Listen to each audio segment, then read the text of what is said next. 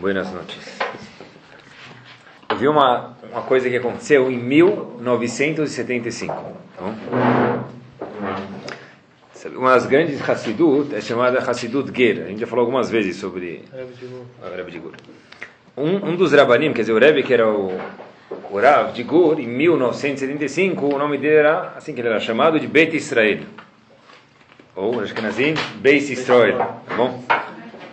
Uma vez veio um senhor com o filho dele visitar o Rav da Hassidut do Beit Israel. E o Rav perguntou em Yiddish, o Rebbe, vai, perguntou em Yiddish para o menino qual é teu nome.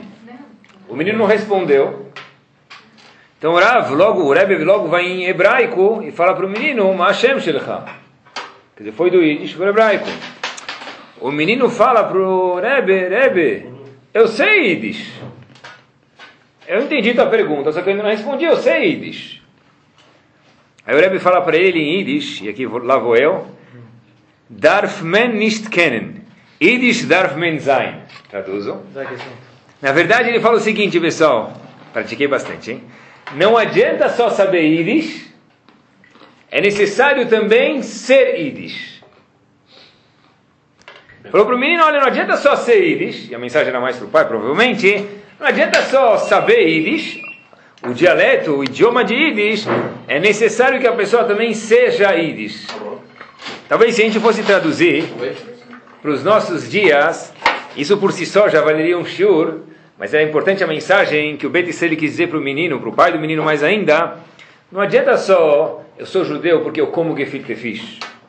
Estados Unidos tem muito disso, né? Você vai lá na, no supermercado, tem aquele gefilte fish, aquela lata com aquela geleia de gefilte fish, vocês já viram? É? Coisa monstruosa, né? É um gefilte fish que vem numa geleia, uma coisa assim. Então, na verdade, olha, que, qual é a tua relação, qual é a tua ligação com o judaísmo? Poxa, eu comi ontem gefilte fish com rei. Então, Ben Israel falou, olha, não adianta só saber Yiddish, precisa também ser Yiddish. Não adianta só comer maçã com mel em Rosh Hashanah, ou Hamin, ou Mjadra, ou Chunt, ou o que for, pessoal a pessoa precisa ser Yehudi. Essas palavras por si só de verdade já valeriam uma boa atenção. A pergunta que eu queria falar com vocês hoje é o seguinte: como a gente faz isso com nossos herdeiros? Com nossos filhos? Na verdade é o seguinte: a gente mora numa geração, e de novo o pessoal que eu vi há poucos uh, dias, semanas atrás, quando estava na Polônia, que a nossa geração de verdade tem tudo tem tudo. Comparado com uma. Com, não estamos nem falando de 100 anos atrás, 50 anos atrás, com pessoas que não tinham nada. Os testes que haviam antes eram outros. Nossos testes mudaram. Pachuta é óbvio isso aqui. Na verdade, às vezes eu acho que a gente tem tudo, mas tem muita gente que sente que de fato não tem nada. E a pergunta é, pessoal, como que dá para fazer um teste, um Nisayon, um teste muito grande, com tantas atrações no mundo, pessoal, e de verdade tem inúmeras atrações no mundo. Como que a pessoa pode deixar o computador para ir fazer filar com o minyan? É difícil. As atrações que tinham há 20 anos atrás, os testes eram outros, talvez. Mas os testes de hoje eu não sei se são menos difíceis do que tinham antigamente. Não morei naquela época, não posso falar. Mas analisando um pouquinho assim, a olho nu, não sei se é muito mais fácil hoje. Eu não sei se as atrações que tem hoje elas puxam mais, talvez, provavelmente, do que tinham antes. Como pode ser, pessoal, que dá para. O pessoal fala, puxa, eu vou agora desligar o meu celular para poder estudar a Torá. Meu celular mental também. Como que é possível fazer isso? Onde, na verdade, hoje o meu trabalho está completamente entrelaçado com, com e-mail e eu preciso saber quem trabalha ainda com finanças, a bolsa e tudo. Então, cada, quer dizer, cada minuto que eu estou fora do páreo, aparentemente eu estou perdendo. Como a pessoa pode se ligar e parar, fazer o que a gente está fazendo agora? Na verdade, eu acho que a gente, uma brachá de Hashem, poder parar um segundo, alguma época, um tempo por semana e falar, puxa, agora eu vou cuidar da minha Neshama. Vou parar e ver alguma coisa que Hashem quer na Torá Kudoshá dele para a gente. Como que dá não só para falar Yiddish, na palavra do Bet Israel, como também para seres. Como a gente faz isso, pessoal, com a nossa geração?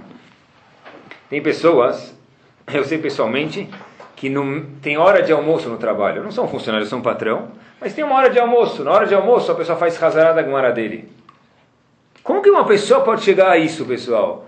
Um patrão quando tem hora, um funcionário quando tem hora de almoço, Ah, bom, ele tem uma hora de almoço, ele não vai trabalhar. Um patrão sempre tem mais alguma coisa para fazer. Ele pode fazer mais um negócio, pode fechar mais um negócio, pode dar uma olhada naquele documento, se aquele cheque lá, se dá para dar um jeito com o, o, gerente do banco. Sempre tem mais alguma coisa para fazer. Se o container já está liberado, se dá para trazer mais um container e daí por diante.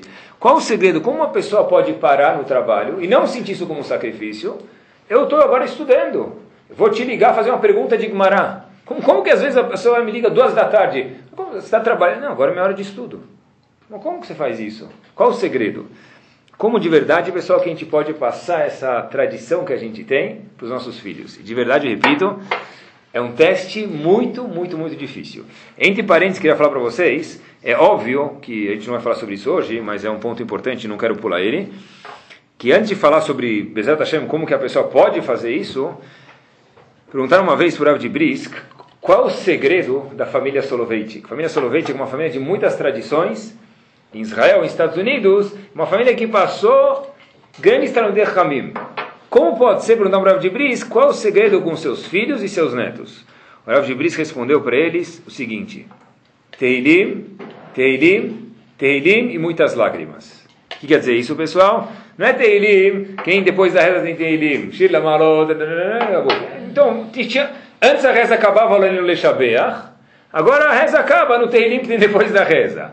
O Rav Dibisk falou Teilim, Teilim, Teilim e muitas lágrimas, lágrimas de verdade de molhar o Teilim, pessoal. Eu sempre penso que eu, pessoalmente, quando eu faço tefilá para os meus filhos e meus alunos, que são meus filhos também, eu falo que, que eles tenham Shmirat HaNefesh e Shmirat HaGuf. Que a Kadosh Baruch Hu dê para eles cuidar do corpo, fiquem saudáveis e né, tudo que fisicamente precisa. E Hashem também deixa Shmirat Nefesh, que cuida de Neshama das pessoas, que é um teste muito difícil hoje. Qualquer olhada errada, o pensamento ruim, a gente pode cair para o tubo e é muito difícil voltar para a Torá, pessoal. Então, na verdade, fora a Tfilá, eu queria dizer fora, porque a Tfilá é muito importante, como que dá para passar a Torá para a próxima geração de verdade? Com tantas atrações, pessoal, com tantas coisas que desviam a gente do mundo da Torá. Ramoshe Feinstein tem um livro de Parashat Shavua chamado Drash Moshe. E tem um assunto lá que repete, talvez mais, mas eu lembro que quatro vezes a mesma ideia. Vou pegar um lugar só, para não, aqui não ficar repetitivo, mas a mesma ideia aparece em quatro lugares e faz a mesma observação em quatro lugares diferentes na Torá. Ele fala o seguinte, pessoal. O Passuco fala na Parashá para a gente o seguinte: Veatá Israel. E agora, está com A Israel, Parashá da semana passada. Mashem Elohecha Shoel Mashem Shoel Meimar. O que, Hashem quer de você? Shuai Shuai, uma coisa pequenininha. Kim Lirauti. Hashem fala, só quero que você tenha temor de mim. Só isso.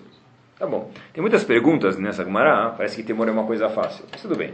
Mas de novo, Hashem fala para o povo, o que, que eu quero de vocês? Uma coisa pequena. Tenham temor de mim, a cada Baruch dizendo. A pergunta é o seguinte, pessoal. Hashem está falando com Moshe Rabbeinu para falar para o povo. Eu só estou querendo isso de você, Moshe Rabbeinu. A Gemara fala, na verdade, que Hashem nem está falando diretamente com o povo, está falando especialmente com Moshe Rabbeinu. Moshe Rabbeinu, a Gemara até fala para Moshe Rabbeinu, irá te chamar uma coisa simples. Temor de Hashem é uma coisa simples. Escutei a pergunta, o que, que, é grande então para Moshe Rabbeinu? Se para Moshe Rabbeinu Hashem fala, eu só estou pedindo, do povo eu peço Irat Shamayim. Porque de Moshe Rabbeinu é uma coisa tão simples, eu peço uma coisa maior de Moshe Rabbeinu. Veatá Israel, Hashem que Hashem quer de você, Irat Shamayim. Porém, Moshe Rabbeinu, diz o Talmud em Brachot, Irat Shamayim, temor de Hashem é uma coisa tão simples, eu quero uma coisa mais de você. Temor de Hashem é simples?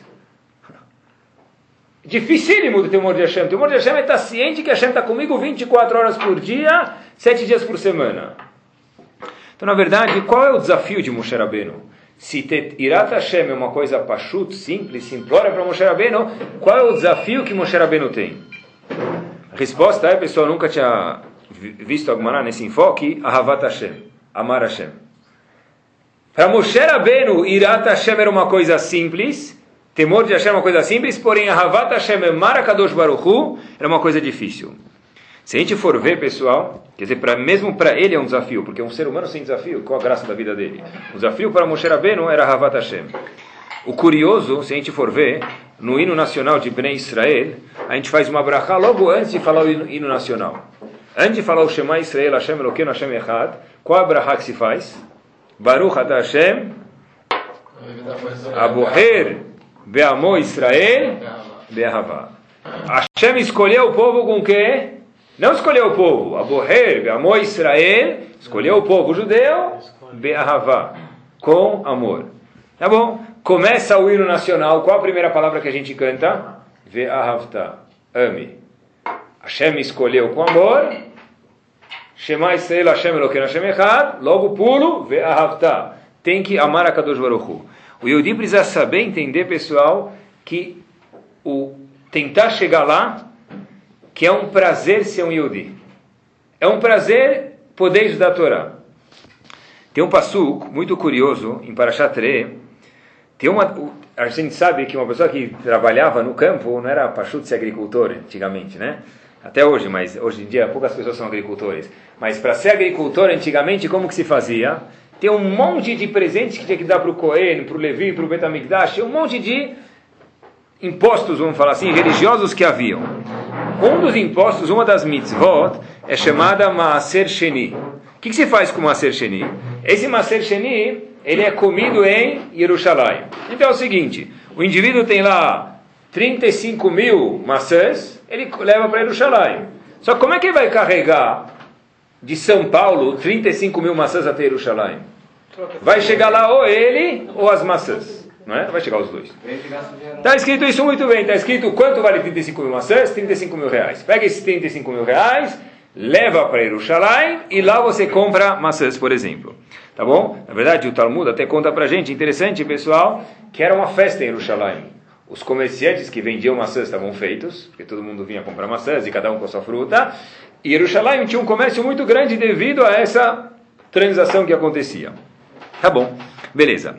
Só que o Passuco fala pra gente o seguinte: Veki irbem Quando você estiver longe, Kilotu halsetoi, você não consegue fazer o quê? carregar as maçãs, por exemplo, para Jerusalém, troca elas por dinheiro. Assim está escrito na Torá.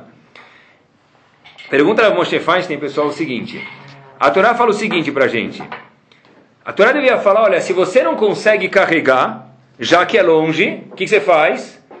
Troca as maçãs por dinheiro e leva dinheiro para Jerusalém. Mais uma vez, o normal seria dizer, olha, você não consegue carregar as maçãs, por exemplo, porque é longe, troca as maçãs por dinheiro e come essas maçãs em Jerusalém. Só que a Torá inverte. A Torá fala o seguinte: já que é longe. Porque você não consegue carregar, leva dinheiro. Mas não se fala em português assim nem em hebraico. Já que, na verdade, mais uma vez, pessoal, o certo é falar o seguinte: ó, na verdade, olha, você não, não, é, você não vai conseguir carregar porque é longe, então leva dinheiro. A Torá não fala assim. A Torá diz o quê? Olha, é longe. Sabe por que é longe? Porque você não consegue carregar, então troca por dinheiro. Não dá para falar assim. É longe porque eu não consigo carregar, muito pelo contrário, eu não consigo carregar porque é longe. O Pasuk fala, já que é longe, chalsetoi, etc. Por que você não pode carregar? É absurdo falar assim, não é? Então, na verdade, pessoal, por que a Torá conta a gente assim? Diz a Moshe tem o seguinte: resposta pessoal simples e o Passuk lê melhor do, que, melhor do que isso impossível. Quando a gente não gosta de algo, fica longe para a gente. Se eu não gosto de fazer alguma coisa, automaticamente fica longe. E aí é claro que você não vai poder carregar. Olha que perfeito ficou o Passuco.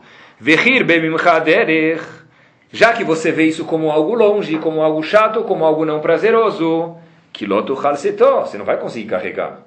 Aí, se você não quiser, você tem a opção de trocar as maçãs por dinheiro. Mas onde tudo começa, não é porque é longe. É o que? Não é porque, desculpa, não é porque você não consegue carregar. Uma vez que eu vejo isso como algo chato, como algo não prazeroso, como sendo longe, automaticamente eu vou procurar um outro recurso de como fazer isso. Exatorá, se você vê como algo longe, eu vou te dar uma segunda opção, diz a Kadosh Baruch Pega as frutas, troca por dinheiro, leva esse dinheiro para Jerusalém. Talvez, pessoal, se a gente der um exemplo bem simples para cair do Macer Sheni, para São Paulo, ou onde for, para os nossos dias, a pessoa tem jogo de futebol. Ele então gosta do jogo de futebol. Então ele para seis esquinas do estádio, ele deixa com o indivíduo lá 15, 20, 30 reais, está cuidando do carro, e com certeza, quando no meio do jogo não tem mais ninguém lá. Mas se eu não pagar para ele, o pneu vai estar tá rasgado e o carro vai estar tá riscado. Então eu pago para ele. Ele chega lá, ele anda a pé até o estádio, chega uma hora antes, com aquele cheiro de um monte de gente do lado, aquele churrasco de filé miau, tudo que, né, tudo bem, ele vai lá. E aí ele volta no jogo, no pique, né? Joga um pó de arroz em cima dele, né? E ele escuta o que não quer escutar. Né? Ele vai lá, ele volta lá. Mas estava uma delícia o jogo, papá. Ele nem menciona que ele teve que chegar antes, que teve que estacionar o carro seis esquinas e pagar 20 reais. Esse mesmo indivíduo, acabou o jogo 4 da tarde, ele... Começou às 4. Né? Ele, não, esse, esse jogo acabou mais cedo, acabou às 4. Ele à tarde quer fazer Min Hayarvit. Esse mesmo indivíduo voltou foi para o Knis, foi para a sinagoga, Rezamin Hayarvit. Ele volta, chega, a primeira coisa que ele fala na sinagoga, eu dei três voltas no quarteirão, tive que andar uma esquina para poder chegar em Min Hayarvit. Claro que é inconveniente, não estou mudando a situação. Mas por que que até um, se você chegou uma hora antes, estacionou seis esquinas, pagou 30 reais, 20 reais, com aquele cheiro todo, e estava uma delícia, nem cogitou contar para alguém que você teve que parar longe. Quando a pessoa foi na sinagoga, apesar que é claro muito mais conveniente, tomara que seja assim mesmo, que a gente possa parar na frente, não estou mudando isso. Mas ele já fala a primeira coisa, uf, duas voltas, tive que andar, atravessar a rua, tá? não tinha lugar na porta. Por quê, pessoal? Diz Moshe Feinstein, claro que Deus me livre, repito isso, Deus me livre, não é que ninguém era chá, não é isso, não é o ponto do shiur, nunca, nunca falei isso. O ponto é, na verdade, é o seguinte, quando eu gosto de alguma coisa, eu não penso muito. Por isso que o Pasuk fala, se você acha que é longe, está longe para você. Você não vai conseguir, eu te dou uma segunda opção em relação ao Maser Sheni. O Pasuk não fala que, é, já que você vê como algo longe, algo que você não gosta, vai ter um monte de empecilhos, não é? Então, na verdade, pessoal, é o seguinte, não é Pashut ser Yehudi. Ser uma pessoa Yehudi não é fácil. Quem fala que é fácil é mentiroso. Ou não conhece nada, é leigo, Tá bom? Ele vai Yom Kippur na sinagoga lá e, e, e come maçã com mel em Yom Kippur, que nem sabe, ou vai maçã com mel em Rosh dá um beijinho, na, dá um beijinho, manda um beijinho para Hashem do fundo da cadeira, Salam Aleikum, é isso. Mas isso não é ser Yehudi. Yehudi é muito mais do que isso. Tem muitas leis, muitas normas, e ser Yehudi, né, literalmente, maiusculamente, não é Pashut. Ser um Yehudi Cohen, se eu fosse um matemático, eu diria que não é Pashut ao cubo. Ser um Yehudi Cohen Quantas leis um Yehudi Cohen tem, pessoal? Um Yehudi, um Yehudi hoje em dia, que ele é Cohen, ele não pode casar com mulher divorciada, por exemplo. Um Yehudi Cohen tem um, um monte, inúmeras leis de tumá, de impureza. Ele não pode ir no hospital às vezes, às vezes ele pode, tem que perguntar como funciona. Até hoje em dia, mesmo que não tem Betamigdash, um Cohen, não pode entrar no hospital assim. Tem que perguntar se tem um falecido lá dentro. E tem uma, algumas leis. Então, se é um Yehudi, já não é pachuto. Um Yehudi Cohen não é pachuta ao cubo, pelo menos. Tá bom, pessoal? Agora acontece o seguinte, pessoal, vamos olhar para a planta do universo, para o DNA do universo e ver como Hashem enxerga isso. A Parashá que fala dos Koanim, qual é? Parashá Temor. Parashá Temor é a Parashá onde a vida dos Koanim está centralizada lá dentro. Está escrito o seguinte, Hashem fala para Moshe Rabbeinu, Emor el Koanim bnei Aaron ve'amartalehem. Fala para os filhos de Aaron e começa a falar para todos os Koanim algumas leis que eu vou passar, específica aos Koanim que não existe para mais ninguém, nem Levi, nem Israel. A gente sabe que em muitas ocasiões, inclusive no nosso Bar Mitzvah, a gente leu, vai da Beira Moshe Lemor. Não tá? Qual foi a primeira palavra? Vai da Ber. Em relação aos Koanim está escrito Emor el Koanim, não Daber el Koanim. Qual a diferença entre Daber e Emor? Os dois são fala e fala. Então por que a Torá não usa sempre Emor e Emor ou Daber e Daber? Porque em algumas ocasiões a Torá usa a palavra Daber, como por exemplo, Daber ele Benei Israel Ve'amartalem, algumas vezes. Em relação aos Koanim, por exemplo, Hashem quando fala para falar com os Koanim está escrito Emor el Koanim, que também quer dizer fala. Qual a diferença entre Emor e Daber? Que os dois se referem à palavra fala em hebraico, pessoal. Beleza. A resposta é o seguinte, tem uma diferença. Vaiomer é um jeito light. Hoje em dia estão procurando bebidas light. Então, Vaiomer é light. Daber é um lachon mais, é uma linguagem mais durona. Traduz isso para mim, traduz, tá bom? É, vamos dizer que alguém faz isso com o filho, não sei se é bom ou não, mas vamos inventar uma situação, tá bom? Você pode fazer tua cama, por favor? Isso é Daber. Isso é Daber, vai Daber. Daber, fala. Vai homem é o seguinte, Você pode pegar um salgadinho para você no, no, armário da cozinha, por favor? Viram a diferença entre Daber e Vaiomer? Os dois são fala. Um é fala trach, metralhando, vai fazer isso aqui. E outro fala, olha, por favor, você pode fazer isso para mim, por favor? Você pode descer lá embaixo pegar o chocolate que eu deixei no porta-luva do carro? O outro fala, é, dá para você cuidar do seu, dos, dos, seus pertences, por favor? Os dois você está falando fala, Daber é um lachon pesado, assim diz o Talmud para a gente, e vai homem lachon mais light. Em relação aos Koanim, pessoal, que é difícil ao cubo ser Kohen, como a gente falou anteriormente, está escrito o seguinte, vai Yomer, Emor ela Koanim. Pergunta Rav Moshe Feinstein, devia estar escrito o quê? Daber ela Kohanim. Porque eles têm um monte de restrições. Vai Yomer, o que quer dizer vai Yomer? Siptople, como Siptople, por favor? Faz! São leis! Porque em relação a Bnei Israel, o povo está escrito Daber el Bnei Israel, uma linguagem forte. Em relação aos Koanim, que tem restrições muito maiores, está escrito somente Vayomer, por favor. Uma linguagem muito mais light, muito mais querida. Qual a diferença? O Gramoshe Feinstein fala uma coisa, pessoal, interessantíssima. Mesma linha de pensamento que a gente falou antes.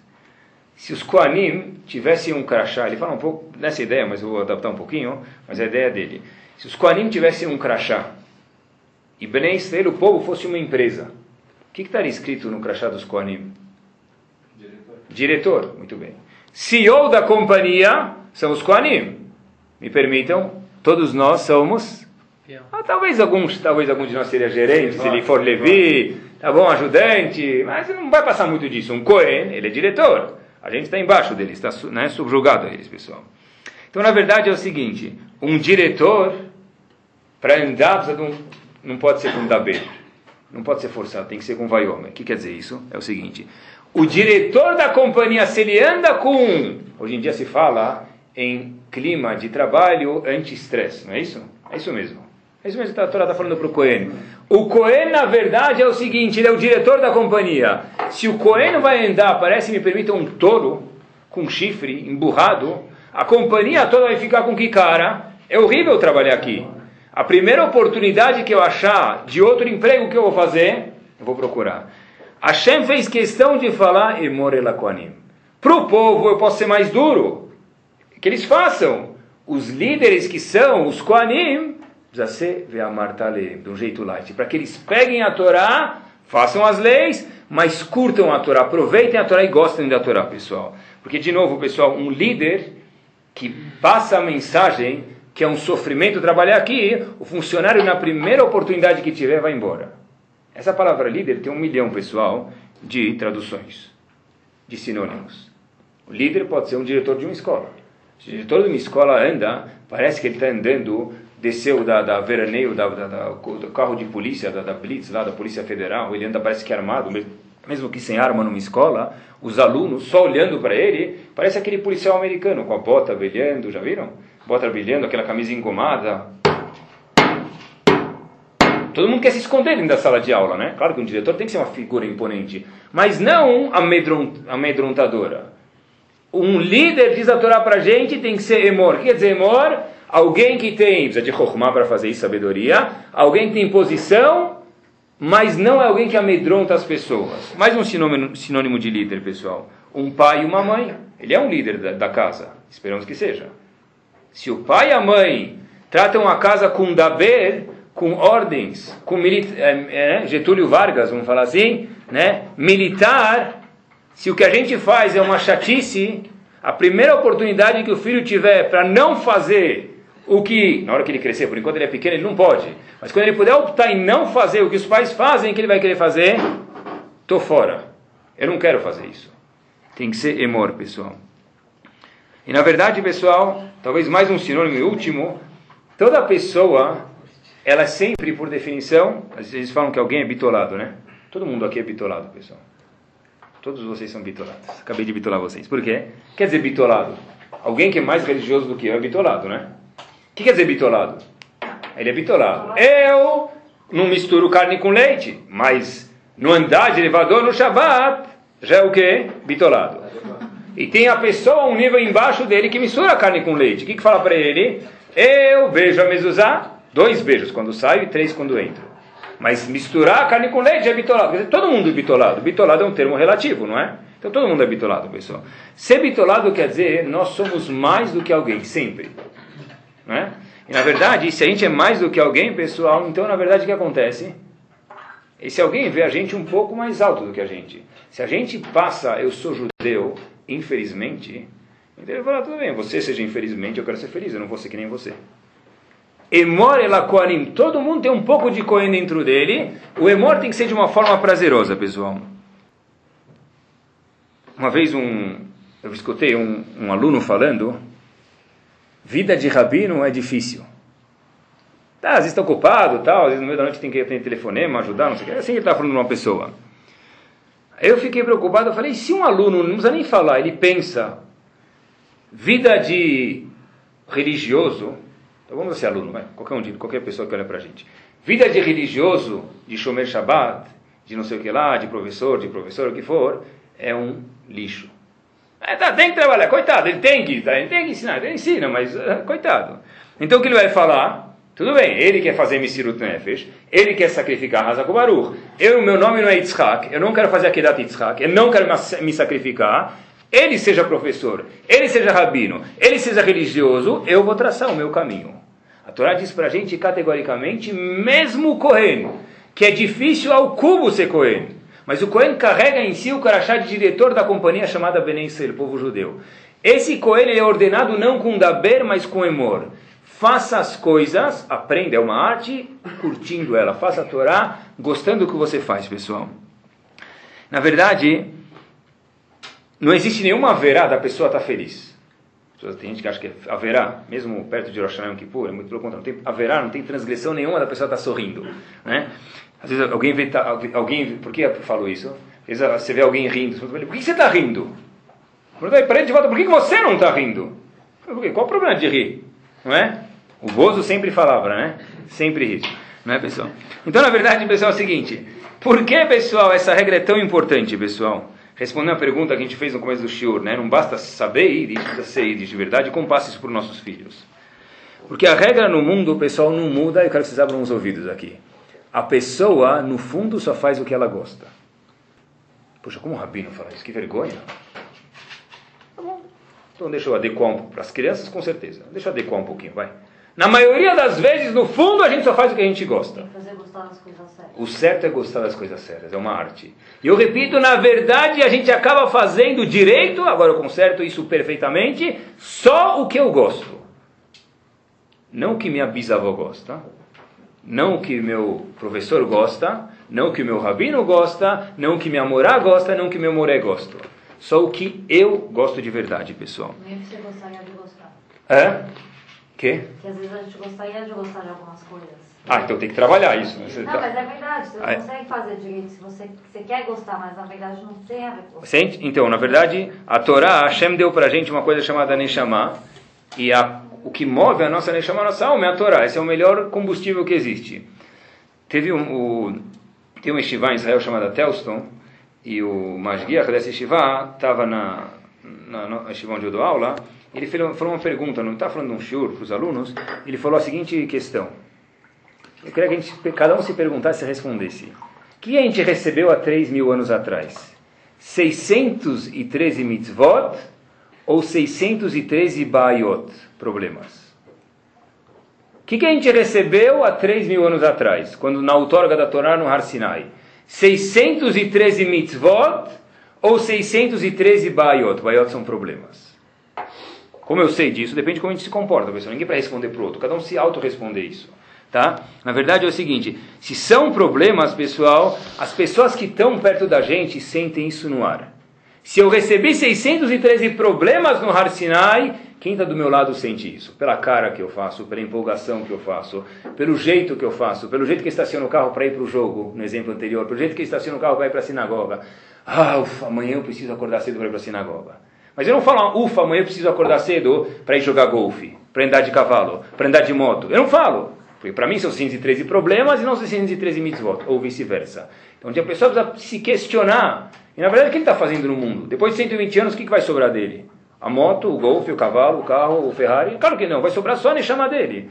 Então a pessoa tem que trabalhar para transformar um pouco, muito, cada pessoa, de problema para mitzvot, pessoal.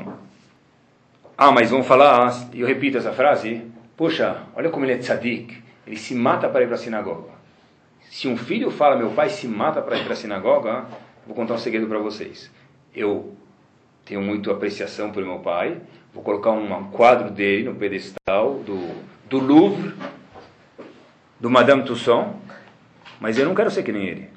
Porque no fundo a pessoa só quer fazer o que ele tem prazer. Se meu pai precisa se matar para fazer Shabbat, então que ele se mate, Hazakovaru, pedir uma brachá para ele toda sexta-feira à noite. Mas ser igual ele, muito difícil que o filho Mas seja. A, a própria Torá te fala que você não tem que chegar no nível de fazer a coisa para Havá, é um nível. Muito bem, foi isso que a gente falou no começo. Para Moshe Rabbeinu irá uma coisa pequena, a Havá é uma coisa grande. Sim, mas pra, hoje, 99% do vai, no, a maioria do povo, ele faz a coisa por. Tem que ter, o- tem que ter medo, Hashem, no shur que vem a gente vai falar sobre um pouquinho de Irá, se Deus quiser, estou preparando. Mas falar para você que se a gente quer passar a Torá, se eu quero, fora a Tfilá, que a gente já falou que é importantíssima, como a gente mencionou no começo do Shior, que meu filho cumpra a Torá, só tem um jeito.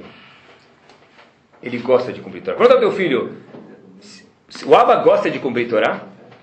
Ele vai te responder. Mas você nunca falou para ele se gosta ou não gosta. Ele vendo nos teus olhos, ele vai ver. Escutem só essa, pessoal. Uma vez eu estava com um aluno e na Torá aparece, eu não lembro em que ocasião era, mas na Torá aparece a palavra drashá, doresh, darash, doresh, darash, Moshe, acho que é essa palavra que aparece lá. Eu falei, um aluno falou, qual a tradução disso? Falei para ele, Habibi, que palavra tem parecida com doresh, darash? Drashá, darush, né? Discurso. Pronto. Agora gente já sabe o que é doresh, né? Sei, chato. Falei, como chato? Falou, se doresh é igual a drashá e drashá é chato, então darash é chato. Olha a associação que eles fazem. Sim?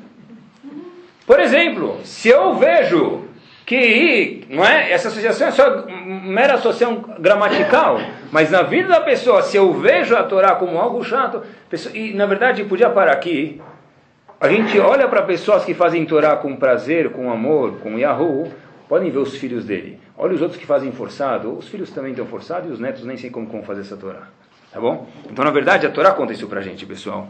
Uma vez, foi uma das épocas da mais uma das épocas de criatividade. Eu peguei uma vez na lousa com algumas com um grupo de pessoas e faz uns quatro anos já. Um aluno me viu recentemente, falou: "Ei, Rabino, lembra daquele desenho do funil? Então eu vou contar para vocês. Eu desenhei um funil, sabe funil? Troca óleo, ninguém nunca trocou óleo, aqui nem abriu o capô do carro, mas é funil, tá bom, conhece, tá? Da cozinha de casa, vai. Tem o funil, e na parte mais larga, na parte superior, eu desenhei toda a matéria que se colocava na cabeça deles. Então o funil é a matéria que a gente joga, e, o, e a parte pequena inferior é o que entra na cabeça do menino, tá bom? Então eu fui desenhando lá. Na parte superior, eu põe equação do segundo grau, Bhaskar, trigonometria, todas as metrias possíveis, né? Li- Literatura, história do Brasil, geografia do Brasil, geografia do mundo, e química e física e to, tudo que tem. Vai jogando lá dentro, tá bom? Beleza. O nível embaixo, eu falei, olha, que, que sobra quando assenta toda essa matéria? O que, que sobra um nível embaixo? Um ano depois. Não falei um dia depois da prova, pessoal, hein? Um ano depois. Aí os- as pessoas falaram, é, a gente já vai lembrar menos. Aí, O nome de Bhaskara a gente ainda lembra, trigonometria a gente ainda lembra, né? Cosseno, seno. Cosseno é um, deve ser o japonês, né? Vizinho meu, né? Seno, cosseno, que, que, né? Tabela periódica, né? Que tabela periódica, não é? Mas um, um ano depois, se alguém me lembrar, eu ainda acho que relembro. Eu desci mais um nível no funil, chegando mais perto, como se fosse né, do tempo, passando mais tempo. E eu falei, olha, Habibi, e o que, que você vai lembrando? Aí foi abaixando, abaixando. Aí embaixo do funil eu falei, bom, tá aqui toda a cabeça, daqui 10 anos, desenha a cabeça do menino como se fosse. O que, que você acha que você vai lembrar? Pessoas mais velhas, tá? O que, que você acha que você vai lembrar depois de 10 anos de da, da escola, da faculdade, do que O for? nome do professor talvez. Besor, o nome do professor. Não é? Pessoal, eu pergunto, na verdade é o seguinte: o que sobra é bastante estreito, é pouca coisa. Eu pergunto o seguinte: eu fiquei questionando para as pessoas que estavam lá e para mim mesmo. Quantas vezes tua mãe te levou para a escola?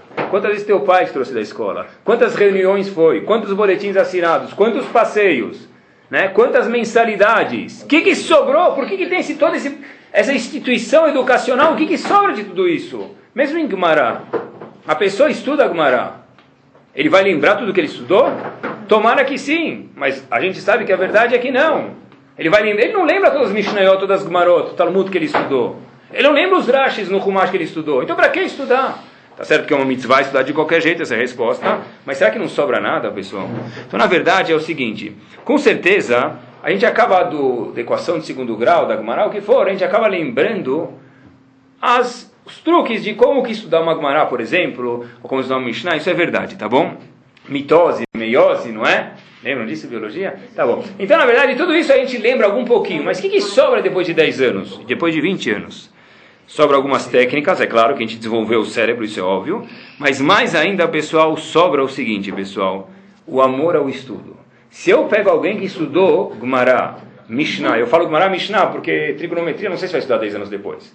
Mas se eu pego Gumará ou Mishnah, e aquele menino não lembra absolutamente nenhuma palavra da Maserre do, do, tratado que ele estudou faz 5 anos atrás, faz 10 anos atrás.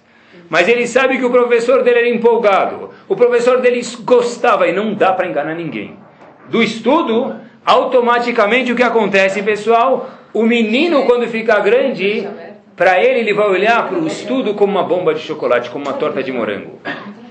Então, na verdade, pessoal, é interessante. Quantos dias, quantas horas, quanto a gente investe, pessoal, em educação? O que, que sobra nessa educação? A educação que sobra, pessoal, é o quê? O gosto que ficou. A maioria das pessoas de 0 a 10, pessoal, quanto vocês dariam para encontrar o diretor da escola? Menos um, muitas vezes, né? Diretor da escola? Que eu vou falar para ele, né? Que ele vai contar para meus filhos, não é? Então, na verdade, pessoal, o contrário em relação à Torá tem que ser verdadeiro. Puxa, quando um, quando um aluno sai de uma escola, por exemplo, ele tem prazer de depois ver o professor dele depois de 10 anos e dar um abraço, isso mostra que ele gosta da Torá, que o professor conseguiu mostrar que Torá é gostoso. Eu, quando vejo um professor, eu vejo uma pessoa que eu gosto porque ele simboliza a Torá, eu quero dar um abraço.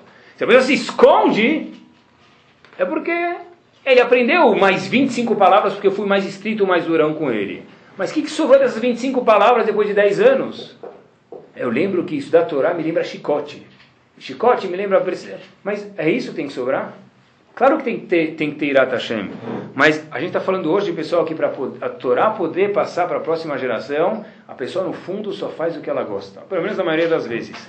Preciso mostrar que eu gosto de Torá, trabalhar sobre isso e mais uma vez não dá para enganar ninguém, pessoal, principalmente a nossa casa. Teve tem uma um acontecimento, uma reunião, vamos dizer, que acontece uma vez por ano e vai centenas de pessoas literalmente, cada vez em uma cidade diferente dos Estados Unidos tem mais de 30 anos, chamado Aguda Convention. Uma convenção de Talmud Hamim muito grandes, da Shishivot. E tem um dos Rabanim que falou isso, em 1985 eu escutei a fita, não era nem ceder a fita mesmo. Em 1985, era um diretor da maior escola de meninos e meninas de Los Angeles. Ele foi falar um pouco sobre educação. Ele conta que ele foi Havruta do Rav Kotler, filho do Ravaron Kotler, fundador da maior yeshiva do mundo, do maior império, cidade que só funciona por causa daquela yeshiva, Leikud. Leikud no mapa é que nem Ibiritinunga. É isso mesmo, não existe mesmo, é isso mesmo. Depois que entrou yeshiva lá, hoje tem algumas escolas, algumas yeshivot, alguns kolelim, algumas tra pessoas trabalhando, tudo roda em volta desse lugar chamado yeshiva de Leikud. Ele era Havruta da Kotler, ele contou o seguinte, teve duas vezes que ele viu o Rav Kotler Zechet Tzadik Bekadosh Ibrahá empolgado, mais precisamente com a cara vermelha, assim, um pouco mais acelerado. Era Erev Slichot, a noite anterior a que você vai fazer Slichot, Rosh Hashanah Yom Kippur, então ele começou a falar, ele ficou empolgado duas vezes na vida dele, ele viu o Erev Slichot, o Rav Shinur Kotler ficar empolgado. Uma vez, quando ele falou que Dalimu Kerashim da Faknu de Latecha, como a gente tem que pedir perdão para Kadosh Baruchu antes de Rosh Hashanah. E a segunda vez, que é o que condiz com a gente hoje, ele falou: foram só duas vezes na minha vida de Havruta com Rafshino Kotler que eu vi ele ficar empolgado. Uma, para pedir perdão para Kadosh Baruchu antes de Yom Kippur e Rosh Hashanah, e a segunda é quando ele falou o Pasuk: Ashrenu Matov Helkenu Umanaim Goralenu.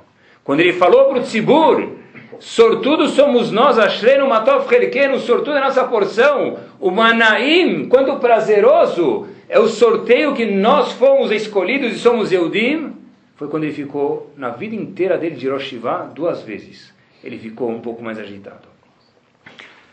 Ashrenu matov chelkinu manaim goralino, pessoal. É sorte poder ser Yehudi.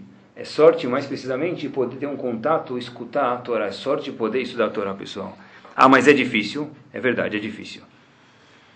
É difícil. Eu vou ler umas palavras do Ramoshe Feinstein para vocês. Ele fala que é difícil mesmo isso. Se fosse fácil, a vida não teria graça. Mas Mikol Makom, mesmo que é difícil, diz Ramoshe Feinstein, Tzarich kol echad mehem lekabel be'ahava ubesimcha como sheu davar Noach. Como que se fosse a Torá uma coisa gostosa. Começar mesmo artificial. Isso mesmo, começar como se fosse um teatro. Depois vai ficar natural. Verak mitzad godel ha'inyan sheose. Lembra de quanto grande é o que você faz. Se você pensar nisso por um momento, você vai acabar ficando o quê? Contente. Uma pessoa que precisa, pessoal, Rav Dester traz esse exemplo, lembrei agora, talvez em Atibaia, eu li esse Mirtav Melial lá. Rav Dester traz esse exemplo. Quanto que alguém, quanto contente fica alguém que tem que ficar colocando um funcionário lá, colocando e tirando o sapato das pessoas numa loja de sapato?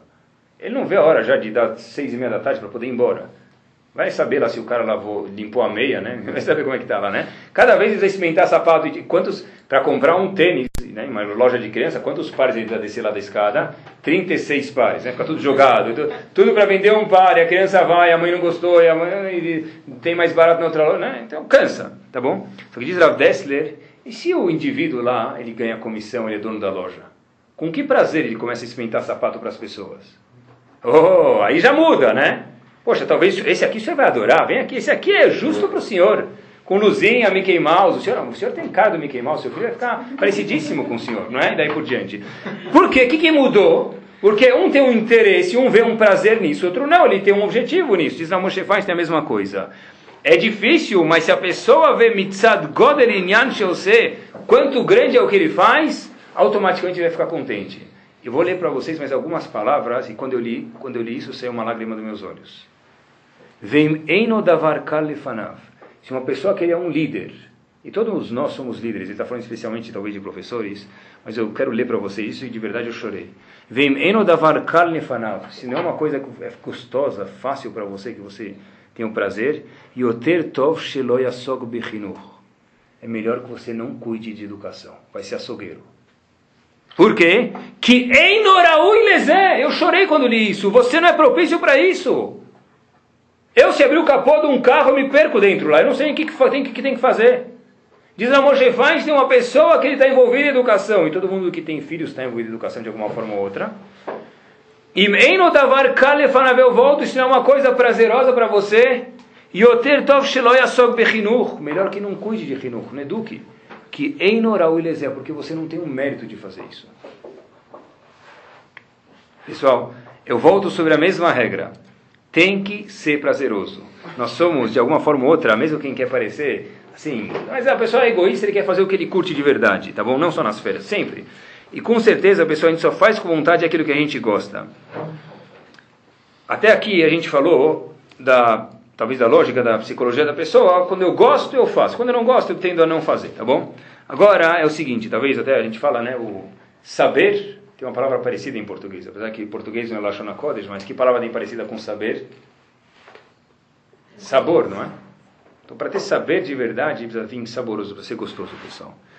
Por que, que Hashem fez dessa forma? Qual a razão religiosa disso? Por que Hashem fez, e isso é Baduco, não sei, eu vejo isso claro, não, por que Hashem fez que quando um pai ele curte a Torá que ele faz, a mãe gosta da Torá que ela faz, por que, que o filho sai de um jeito diferente do que não? Qual a diferença? Que o filho faça assim assado. Qual a diferença? Por quê? Por que, que isso funciona dessa forma, pessoal?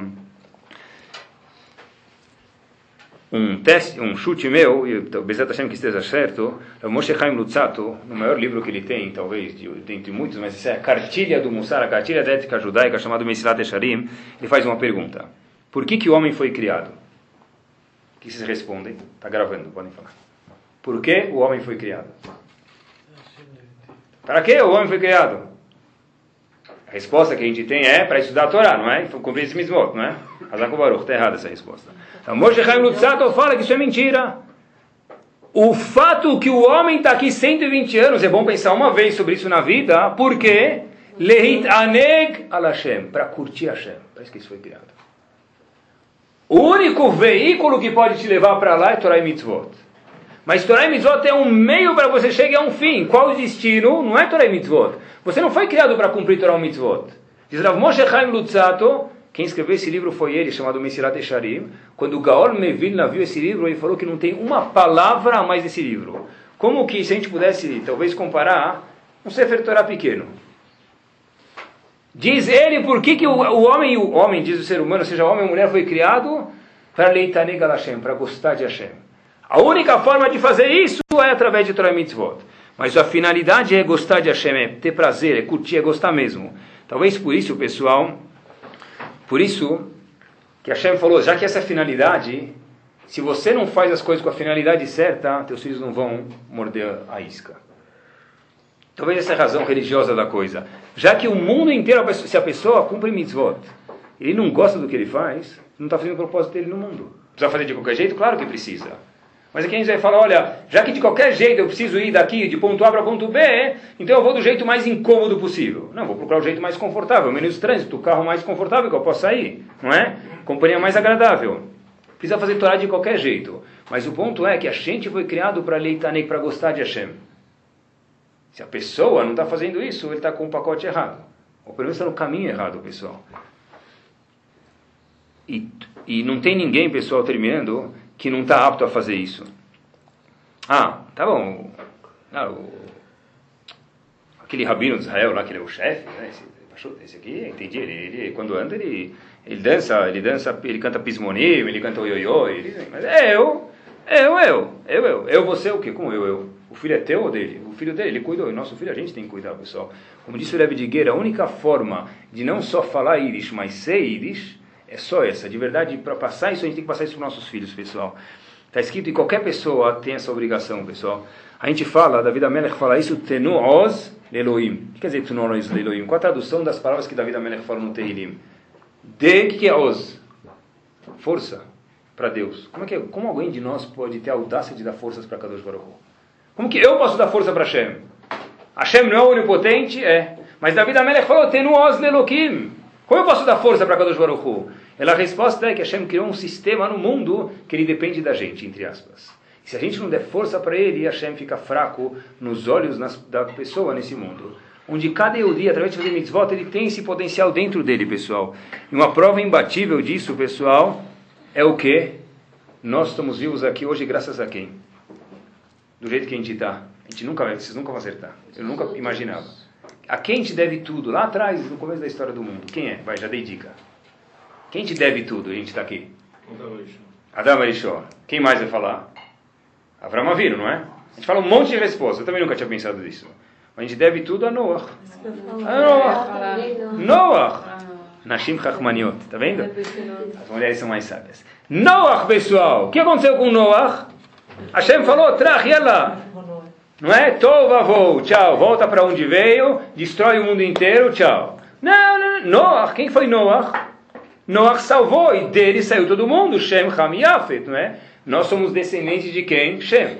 Porque quando alguém é contra os Eudim, como ele é chamado, ele é anti o quê? Semita. Por que semita? Porque ele não é anti-bizer, uh, anti-pistache. Por que semita? Porque ele não é anti-hamin, anti-chunt. Por que anti-semita? Porque nós somos descendentes de Shem. Então ele é anti-Shem. Não é? Por isso daí vem Shemita. Tudo vem de quem, pessoal? De Noah. Quem era Noah, pessoal? O próprio Rashi diz: Yesh dorshimoto legnai. Noah era bom ou ruim? Rashi traz uma opinião que é, é Noah era mais ou menos, é, que é o que tinha na época, não era a melhor coisa. Era o menos bom. Era o que? Então, não era, não era o bom, era o que tinha na época, não era o que tinha na época. Ah, isso, mas era o que tinha Bedorotav, na, na geração dele, mas Perto de, perto de Avraham Avinu, por exemplo, uma das opiniões do Rashi, fala que Noah era fichinha. Ah, mas da onde a gente veio? Se não fosse Noah, que era uma fichinha, vamos dizer talvez assim, com a permissão do Rashi, né, que ele fala, talvez. O que quer dizer? Não é até ninguém aqui. Quer dizer, não precisa ser só o grande rabino. Ele também é grande, com certeza, ele merece cavoto. Mas Noah, que não era o gigante, comparado com Avraham Avinu, está escrito Gnai. Rashi diz Gnai, uma vergonha. Ele que salvou o mundo, graças a ele que a gente está aqui, pessoal.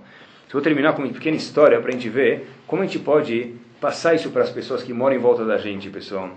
Uma vez, um dos grandes rabanim, os faradim, talvez um dos gigantes da geração, meia geração passada, nenhuma geração passada, Rosh vai de Porat Yosef. Rav Ben Tzion Abashaul Zecher Tzadi Vekadosh Braha. Um dia ele chega no Betamidrash distribuindo bala. De novo, ele não era Rosh de crianças de dois anos de idade, né? Pessoas velhas, assim, velhas não vai. Permita, senão vou ficar muito, vou ficar, vou ficar muito velho.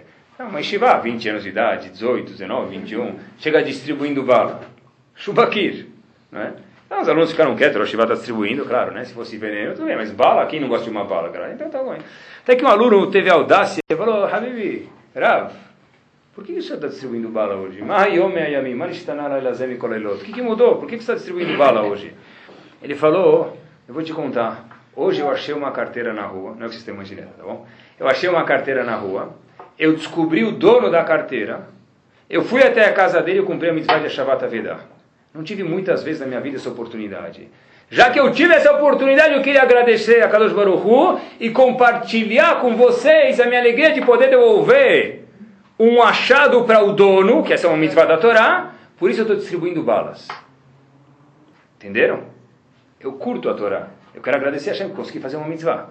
Isso, na verdade, é ter o sabor do saber, pessoal. Que Bezat Hashem, eu acho que essa é a resposta mesmo. Como que a gente pode passar para os nossos filhos, esse é o único jeito que ser Yiddish e não só falar Yiddish. Ser Yehudi de verdade não, não é só comer maçã com mel. Não é só comer chum sábado e comer herring com vodka. Isso não é Yiddish. Isso é como costume. Hazakbar continue com ele. Mas isso não, isso não passa, pessoal. Se isso passar, não vai durar muita coisa. Né? Tomar vodka, o vizinho da esquina também toma e não precisa ser Yehudi para fazer isso. O ponto todo é que o ponto é que a pessoa, a única forma que a gente possa, com tantos nicionot, quantos testes que tem, passar para os nossos filhos, é, eu sou um mártir. Não, Hazakomaru, você seja, eu não quero ser, diz o filho. Ou pensa o filho. Ponto é, meu pai gosta do que ele faz, se ele gosta, então eu também quero gostar. Exatamente, a gente possa fazer as coisas com prazer e passar isso para as próximas gerações. A mitzvah de Hashavat Avedá é quando você acha alguma coisa, devolver para o dono. Isso é chamado em hebraico Hashavat Avedá. Estava contente porque ele achou, devolveu para o dono.